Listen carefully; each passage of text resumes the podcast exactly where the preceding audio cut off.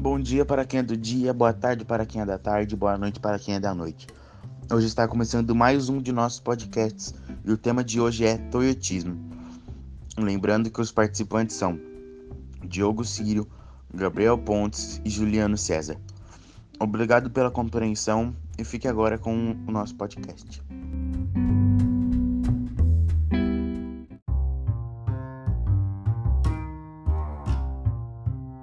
Toyotismo é um sistema de produção industrial de mercadorias desenvolvido no Japão após a Segunda Guerra Mundial.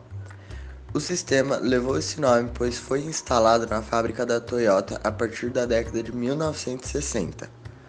A principal característica do Toyotismo é a chamada flexibilização do, da produção, ou acumulação flexível, que tem como premissa básica a adequação da produção e estocagem dos produtos a partir da demanda de consumo.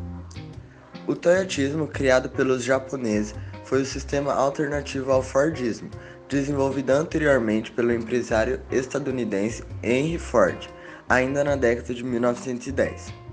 Após a criação do Toyotismo e suas aplicações nas fábricas japonesas, esse sistema se espalhou pelo mundo e ainda é comum em muitas indústrias na contemporaneidade.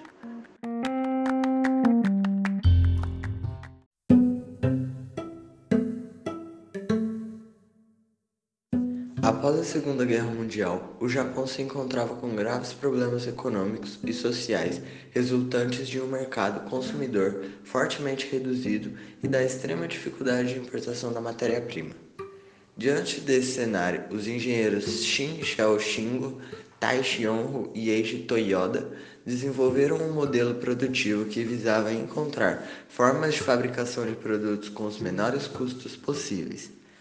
O modelo desenvolvido entre os anos de 1948 e 1975 nas indústrias da montadora automobilística Toyota possuía uma abordagem fábrica diferente dos já conhecidos modelos Fordistas e Tayloristas, aplicados nas empresas dos Estados Unidos e de vários países da Europa.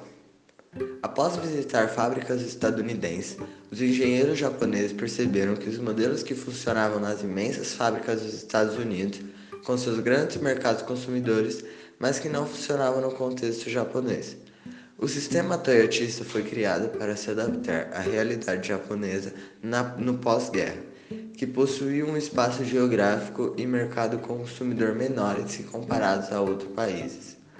Por isso, os engenheiros japoneses criaram um sistema que visava a redução de desperdício e a produção adequada ao consumo, em prol da redução dos custos de produção e o aumento dos lucros.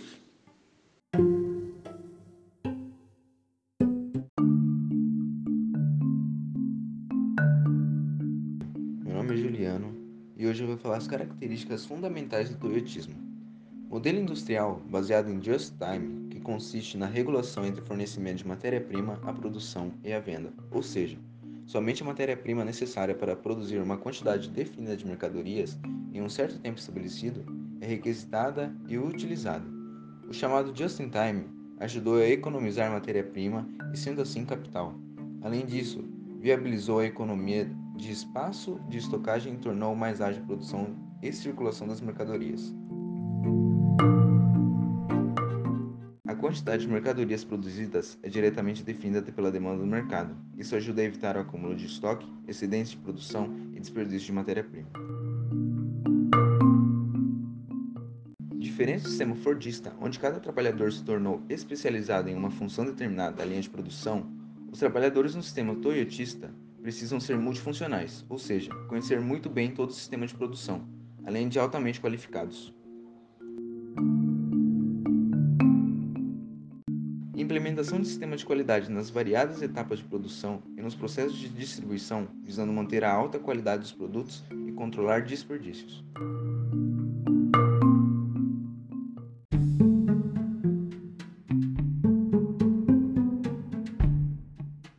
Um fator importante a se considerar é que o desenvolvimento dessa, desse sistema foi acompanhado de um intenso desenvolvimento tecnológico, do aumento das análises de mercado e controle de qualidade e afins, que são muito presentes nas empresas atuais.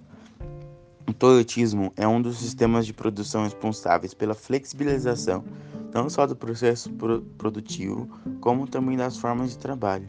O caráter multifuncional dos funcionários no sistema toyotista contribui para a diminuição da oferta de empregos no setor secundário da economia, a indústria, e com isso fez aumentar a concentração de oferta de serviços no setor, setor terciário de serviços e comércio.